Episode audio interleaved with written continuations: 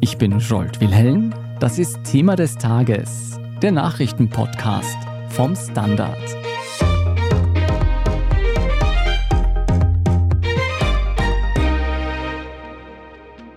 Google ist die meistgenutzte Internetsuchmaschine der Welt. Mehr noch, Google ist für die überwiegende Mehrheit der Menschen die erste Anlaufstelle, um sich Texte, Bilder, Videos und alle Informationen zu beschaffen, die wir so für unser Leben benötigen. Google ist ein echtes Internetmonopol.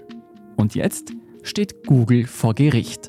This is the most important lawsuit against a U.S. tech giant since the government sued Microsoft 25 years ago. Is accusing Google of shouldering out competitors by making deals with phone makers to be the dominant search engine on their devices. The search engine accessed by some 8.5 billion users daily, handling an estimated 99,000 queries per second. It really matters because essentially it comes down to the way you and millions of people are searching the internet on your smartphone. In einem historischen Kartellrechtsprozess wirft die US-Regierung Google vor, seine Monopolstellung missbraucht zu haben, um seine Konkurrenz auszuschalten. Wir sprechen heute über diese schweren Vorwürfe gegen den Internetriesen und die Folgen dieses Falls für Mitbewerber, Konsumentinnen und unsere Gesellschaft. Andreas Proschowski, du hast für den Standard bereits über fast jede technologische Entwicklung berichtet. Google kennt, glaube ich, jeder von uns. Google ist für ganz viele Menschen eben die erste Anlaufstelle im Internet.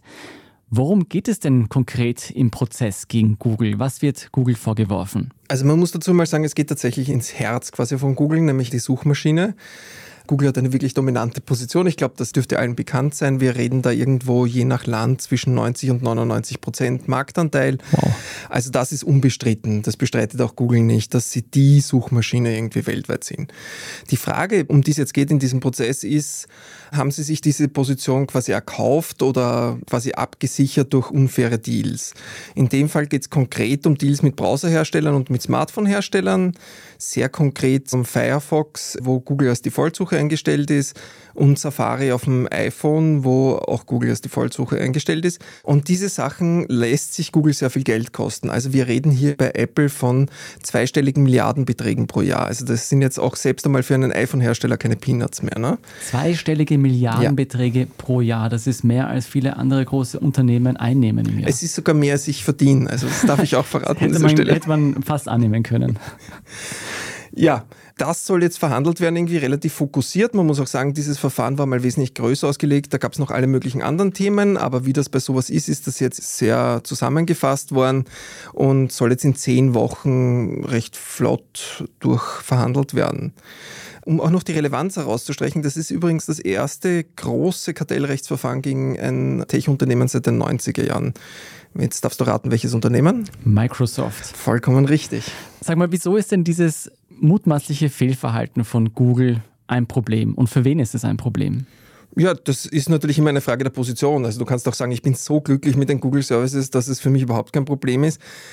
Ich würde sagen, die Theorie dahinter ist, dass man sagt, Vielfalt ist prinzipiell zu begrüßen und ist immer gut, weil auch dann solche Unternehmen dazu neigen, irgendwann einmal die Entwicklung einzustellen und Mitbewerber aus dem Markt zu drängen. Also sowohl nicht im Interesse der Nutzer und Nutzerinnen als auch von Konkurrenten ist irgendwie. Paradebeispiel übrigens für die negativen Auswirkungen auf Nutzer ist tatsächlich Microsoft rund um den Internet Explorer, der alles dominiert hat Anfang der 2000er Jahre und dann Microsoft mehr oder weniger die Entwicklung fast eingestellt hat, was dem Web ziemlich geschadet hat eine Zeit lang. Was sagt denn Google zu den Vorwürfen?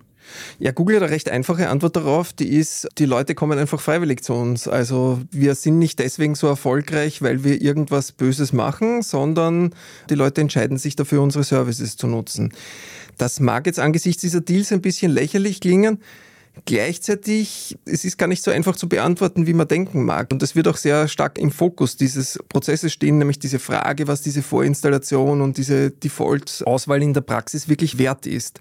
Weil wenn man sich zum Beispiel anschaut, bei Windows hast du Bing als Default-Suche und du hast als Standardbrowser hast du den Edge und trotzdem sagt jetzt natürlich Google, naja, trotzdem, die Leute installieren sich alle Chrome und verwenden die Google-Suche. Also ganz so kann es jetzt auch nicht sein. Und die Leute können sich mit ein paar Klicks auch auf diesen Geräten, wo Google als Default-Wahl eingestellt ist, sehr schnell was anderes aussuchen.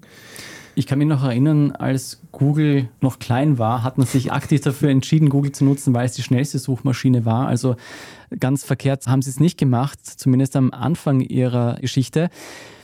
Jetzt haben sich diese Staatsanwälte, die hier die US-Regierung vertreten, drei Jahre lang vorbereitet, habe ich gelesen. Mhm. Die haben ihre Hausaufgaben gemacht. Was denkst du denn, wie klar ist der Fall aus Sicht der Wettbewerbshüter? Also ich würde sagen, er ist gut vorbereitet. Das ist er zweifelsohne. Er ist auch nicht nur in den USA gut vorbereitet. Also das ist jetzt auch nicht der erste Fall, der sich mit dem Thema beschäftigt. International gibt es relativ viel Recherche von unterschiedlichen Behörden dazu.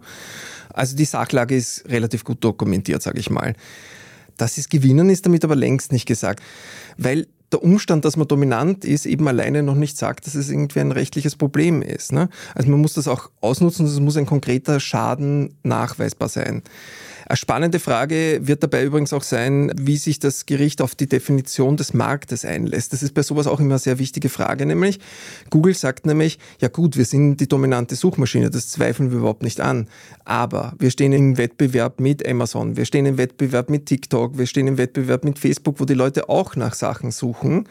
Und dementsprechend könnte man den Markt auch so fassen ist immer so eine Argumentation, über die kann man diskutieren. Ne? Also ich finde sie auch immer ein bisschen zweifelhaft, aber es kann natürlich auch sein, dass das Gericht sagt, ja, ist so. Ne? Also auch die Verteidigungslinie Googles ist nicht ganz stichhaltig, wenn man möchte. Spielt das den Staatsanwälten der US-Regierung in die Hände? Ja, das ist immer Frage der Perspektive wieder. Ne? Also es gibt hier eine gewisse ironische Ebene. Es ist nämlich so, dass äh, ganz umgekehrt so sein könnte, dass frühe Regulierungsversuche Google in die Hände spielen. Nämlich es gibt nämlich in Europa sehr wohl schon ein Verfahren oder es gab schon ein Verfahren in der Vergangenheit. Google ist in einem Verfahren rund um Android damals dazu verurteilt worden dass heutzutage keine Default-Suche mehr bei Smartphones erlaubt ist. Das heißt, wenn du jetzt heutzutage ein Android-Gerät einrichtest, dann wirst du gefragt, welche Suchmaschine du wählen willst. Da ist dann eine längere Liste. Google steht irgendwo in der Mitte drinnen. Mhm. Das ist seit mehreren Jahren so. Es hat an den Marktanteilen von Google genau nichts geändert. Das spielt natürlich der Argumentation von Google in die Hand, dass sie sagen irgendwie, ja, die Leute entscheiden sich halt hier dafür. Und das ist natürlich dann schwierig. Umgekehrt muss man auch sagen, irgendeinen Wert muss es ja geben. Ne? Also so einfach kann man es jetzt Google auch nicht machen, weil die zahlen ja dafür irgendwie einen zweistelligen Milliardenbetrag, Apple zum Beispiel. Das heißt, die werden sich ja überlegt haben, wieso sie denn zahlen.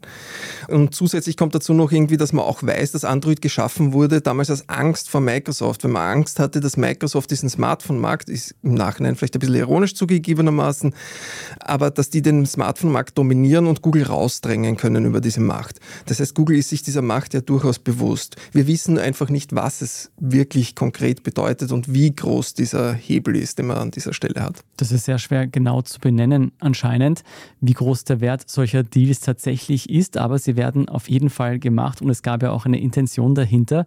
Du hast anfangs schon gesagt, dieser Prozess wird einige Wochen dauern, also doch recht zügig durchgefochten werden. Wann dürfen wir denn mit einem Urteil in dem Prozess gegen Google rechnen? Also so schnell dieses Verfahren auch durchgezogen sein wird, solche Urteile dauern eine ganze Zeit lang. Also ich würde nicht vor 2024 und auch eher in der späteren, in der zweiten Jahreshälfte damit rechnen.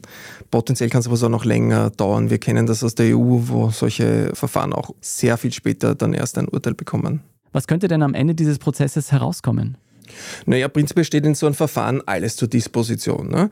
Also das geht von gar nichts, mhm. also sie verlieren den Prozess oder Google gewinnt, je nachdem die Perspektive, bis zur Aufspaltung.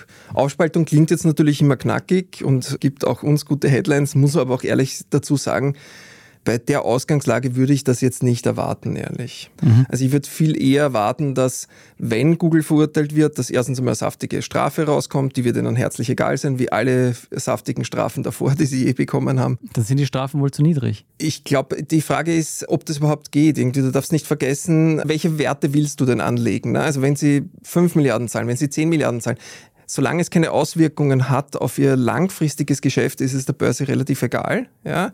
Und dementsprechend ist das wahrscheinlich nicht der richtige Hebel einfach, mhm. Geldstrafen. Aber die Regulierung ist da immer irgendwie die wichtigere Sache, wie zum Beispiel sowas eben wie in der EU schon passiert ist, dass diese Deals verboten werden mit Apple oder mit Mozilla und so weiter.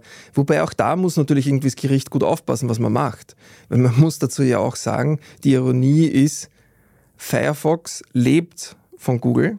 Das mhm. heißt, es gibt keinen Firefox, es gibt keine finanzielle Grundlage ohne die Zahlungen von Google. Das heißt, im schlimmsten Fall könnte man damit auch in Firefox umbringen zum Beispiel. Und das wäre ja ganz sicher nicht im Sinne von dem, was das Gericht dann irgendwie will. Ne? Apple würde wohl wahrscheinlich ohne Google Milliarden trotzdem überleben. Würden sie machen, aber ja. Es ist ein gutes Geschäft. Es ist ein gutes Geschäft. Ich würde sagen, wir machen an dieser Stelle eine kurze Pause und danach sprechen wir über die Auswirkungen von Technologiemonopolen auf unsere Gesellschaft und welche Rolle hier künstliche Intelligenzen spielen werden. Bleiben Sie dran. Wie viel Geld macht eigentlich glücklich? Werde ich mit Daytrading reich? Und ist jetzt der richtige Zeitpunkt, um in China zu investieren? Das und mehr sehen wir uns in der neuen Staffel vom Standard-Podcast Lohnt sich das an? Wir, das sind Davina Brumbauer, Alexander Amon und Michael Wendisch. Und gemeinsam mit Expertinnen und Experten fragen wir uns, wie ein Pyramidenspiel funktioniert, was eigentlich ein Baby kostet und ob es sich lohnt, in eine Steueroase auszuwandern. Lohnt sich das? Der Standard-Podcast über Geld findet ihr jeden Dienstag auf allen gängigen Podcast-Plattformen. Das Standardforum ist ein Ort zum Mitreden, auch ganz anonym, wenn Sie das möchten. Freier Diskurs bedeutet auch, die Balance zwischen Meinungsfreiheit und respektvollen Umgang zu halten. Das macht dann das Moderationsteam mit Hilfe von transparenten Community-Richtlinien. Sie können Ihre Meinung zu tagesaktuellen Themen abgeben oder sich in den Community-Foren über unterschiedlichstes austauschen, was auch immer Sie gerade beschäftigt. Egal ob Sie aktiv posten oder Beiträge anderer bewerten. Ihre Stimme findet Anklang bei über 100.000 aktiven Userinnen und Usern. Einfach bei dst.at/forum anmelden und losreden. Andreas Proschowski, Google ist ja nicht das einzige Monopol aus Silicon Valley, das wir kennen. Bereits jedes zweite verkaufte Handy in den USA ist ein iPhone von Apple. Gab es kürzlich eine Schlagzeile dazu. Online-Shopping wird von Amazon dominiert. Facebook, Instagram und WhatsApp gehören alle dem gleichen Konzern. Wieso ist es denn überhaupt problematisch für unsere Gesellschaft, dass so wenige Konzerne so viel Macht haben? Es ist natürlich immer schwierig, wenn große Konzerne auch einen starken Einfluss auf unsere Gesellschaft haben, ne? weil damit können sie mitbestimmen, wie die Spielregeln sind, was wir zu sehen bekommen auf unseren Alltag. Und ich würde mal sagen, man könnte argumentieren, dass das auch demokratiepolitisch bedenklich ist natürlich. Also zumindest in Europa ist das eine sehr verbreitete Perspektive auf das Thema. In den USA sieht man das tatsächlich teilweise anders. Was man auch nicht vergessen darf, es dünnt natürlich den äh, Wettbewerb aus. Ne? Also gegen Firmen wie Google oder Meta antreten ist selten eine sehr gewinnbringende Idee. Da verlierst du eigentlich immer. Welche Folgen wird denn dieser Prozess gegen Google für die weiteren Tech-Monopolisten haben? Ja, naheliegend gar nichts, außer dass Apple sehr viel Geld verlieren würde, wenn so eine Regelung kommen würde. Wenn es harte Strafen geben würde, könnte das natürlich eine Signalwirkung haben, sage ich mal. Dass es weitere Prozesse geben könnte? Genau, also frischen Wind irgendwie für Prozesse gegen Meta und Apple vor allem, die da jetzt in den letzten Jahren stark im Fokus gestanden sind, auch in Europa und den USA. Umgekehrt ist natürlich auch die Gefahr, dass wenn die Klage daneben geht, dass das für die Regulierungsversuche in den USA ein ziemlicher Rückschlag wäre. Mhm. Der jetzige Prozess gegen Google dreht sich ja um viele Dienste, die wir bereits alle kennen und seit vielen Jahren nutzen. In den USA und in der EU wird aber bereits die nächste Entwicklung ins Auge gefasst, nämlich künstliche Intelligenz. Gehst du davon aus, dass das das nächste große rechtliche Schlachtfeld wird? Das ist durchaus möglich und zwar auch übrigens schon schneller, als man glauben könnte, weil da geht es ja oft genau bei diesen Monopolfragen darum, um die Übertragung einer Marktposition auf einen neuen Markt. Mhm. Und im aktuellen Fall schaut schon auch so aus, dass man es argumentieren könnte, dass große Tech-Unternehmen aktuell sehr gut aufgestellt sind, um auch bei KI wieder eine große Rolle zu spielen, weil sie einfach riesige Rechenzentren haben, weil sie riesige Datenmengen haben, irgendwie, die sie verarbeiten können. Das heißt, die sind schon mal gut aufgestellt. Umgekehrt könnte es natürlich auch als Beispiel dafür sein, falls doch OpenAI jetzt allein irgendwann mal die Welt regiert, was auch immer, dass diese Monopole doch wackeliger sind, als wir glauben. Ich würde halt jetzt nicht unbedingt darauf wetten, dass jetzt das der große Untergang der bisherigen Tech-Firmen ist. Also es ist gut möglich, dass die großen Tech-Monopole ihre Monopolstellung nutzen, um auch für den nächsten Zukunftsmarkt gerüstet zu sein und dort wieder vielleicht eine Monopolstellung einzunehmen.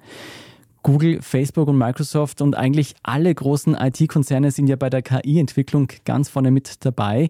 Besteht da überhaupt eine Möglichkeit, dass die Welt, in der wir leben, in Zukunft nicht von einem großen Tech-Monopol bestimmt wird oder von ein paar zumindest? Ja, möglich ist vieles. Ne? Würde ich es erwarten? Nein. Also realistischerweise muss man sagen, unser derzeitiges Wirtschaftssystem neigt einfach zu solchen Effekten. Da müsste man schon viel grundlegender angreifen. Ob man das will, ist dann nochmal eine andere Frage, aber das ist oft eine Verschiebung. Okay, also egal ob Google, Microsoft oder Facebook, irgendein Monopol wird immer unsere Gesellschaft, solange wir in diesem Wirtschaftssystem leben, mitbestimmen. Vielen Dank, Andreas Proschowski, für diese Analyse. Ich danke dir herzlich. Und Sie bleiben am besten gleich dran, liebe Hörerinnen und Hörer, denn wir sprechen in unserer Meldungsübersicht jetzt gleich noch über Kim Jong-un und Putin, den Erfolg der österreichischen Fußballnationalmannschaft, iPhones mit USB-Anschluss und kostenlose Menstruationsartikel in Wien. Wenn Sie uns bis dahin unterstützen wollen, machen Sie das am besten mit einem Abonnement. Alle Infos dazu finden Sie auf abo.derstandard.at. Jetzt aber dranbleiben, wir sind gleich zurück.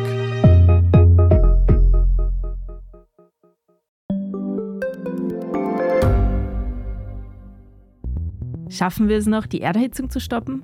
Wie verändert künstliche Intelligenz unser Leben? Wie werden wir in einer heißeren Welt leben, arbeiten, urlauben? Und wann fahren Autos autonom? Ich bin Alicia Prager. Und ich bin Florian Koch. Um solche und viele weitere Fragen geht es im Podcast Edition Zukunft und Edition Zukunft Klimafragen. Wir sprechen mit Expertinnen und Experten und diskutieren Lösungen für die Welt von morgen. Jeden Freitag gibt es eine neue Folge.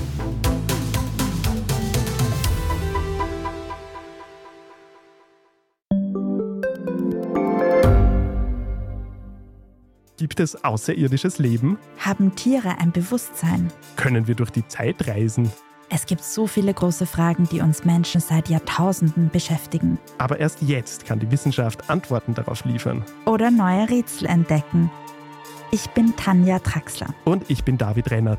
Im Standard-Podcast Rätsel der Wissenschaft gehen wir großen Fragen der Menschheit auf die Spur. Wir fragen Wissenschaftlerinnen, was in schwarzen Löchern passiert. Wo die Aliens bleiben. Und die Fusionskraftwerke. Und wo die Mathematik an ihre Grenzen stößt. Rätsel der Wissenschaft. Jeden Mittwoch eine neue Folge. Überall, wo es Podcasts gibt.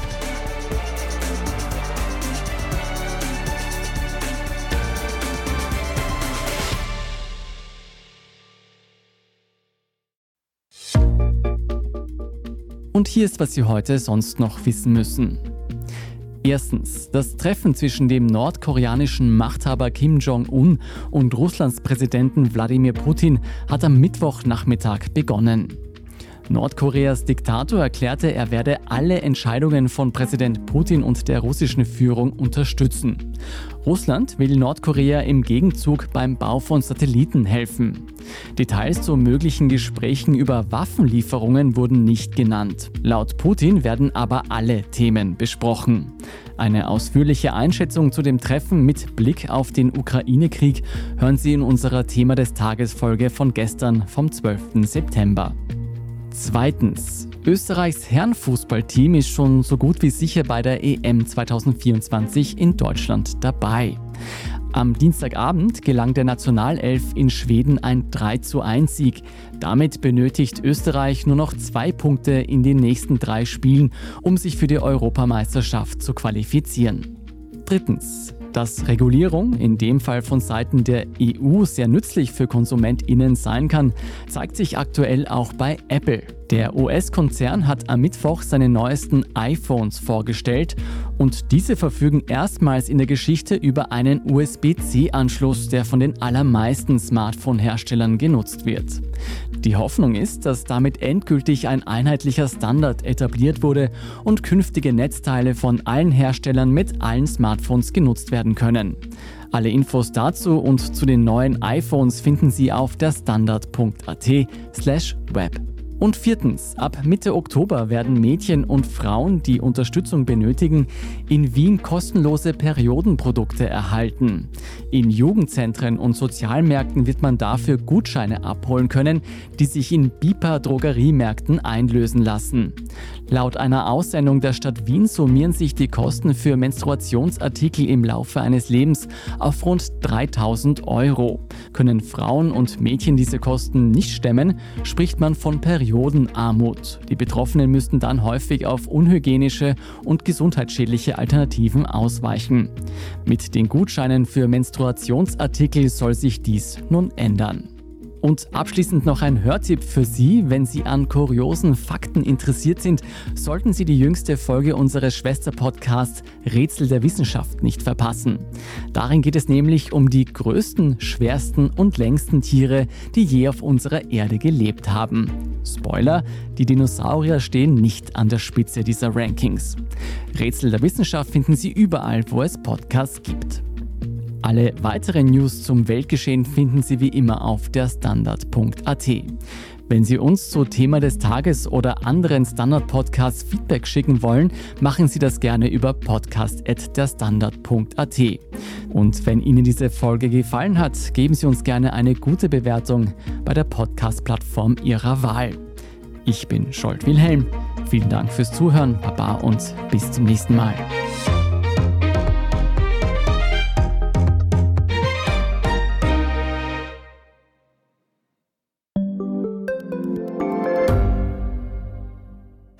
Bin die Franziska. Ich bin der Martin. Und wir wollen besser leben. Lohnt sich 10.000 Schritte zu gehen jeden Tag? Ist das Großraumbüro wirklich so schlecht wie sein Ruf? Spoiler, ja. Bringt's was, Intervall zu fasten?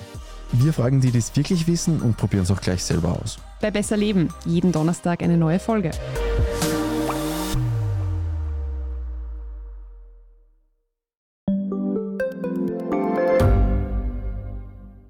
Ich bin Doris Prisching. Und ich bin Michael Steingruber. Und gemeinsam sind wir Serienreif. Das ist der Standard-Podcast über die spannende Welt der Serien. Genau, bei uns erfahren Sie faszinierende Details über House of the Dragon und die Ringe der Macht. Und restlos alles über satanische Spiele in Stranger Things. Wir widmen uns Seriengrößen von Obi-Wan Kenobi bis zu RuPaul. Und zerlegen die neueste Marvel-Serie. Wenn nötig. Serienreif, euer Streaming-Podcast jeden zweiten Donnerstag eine neue Folge.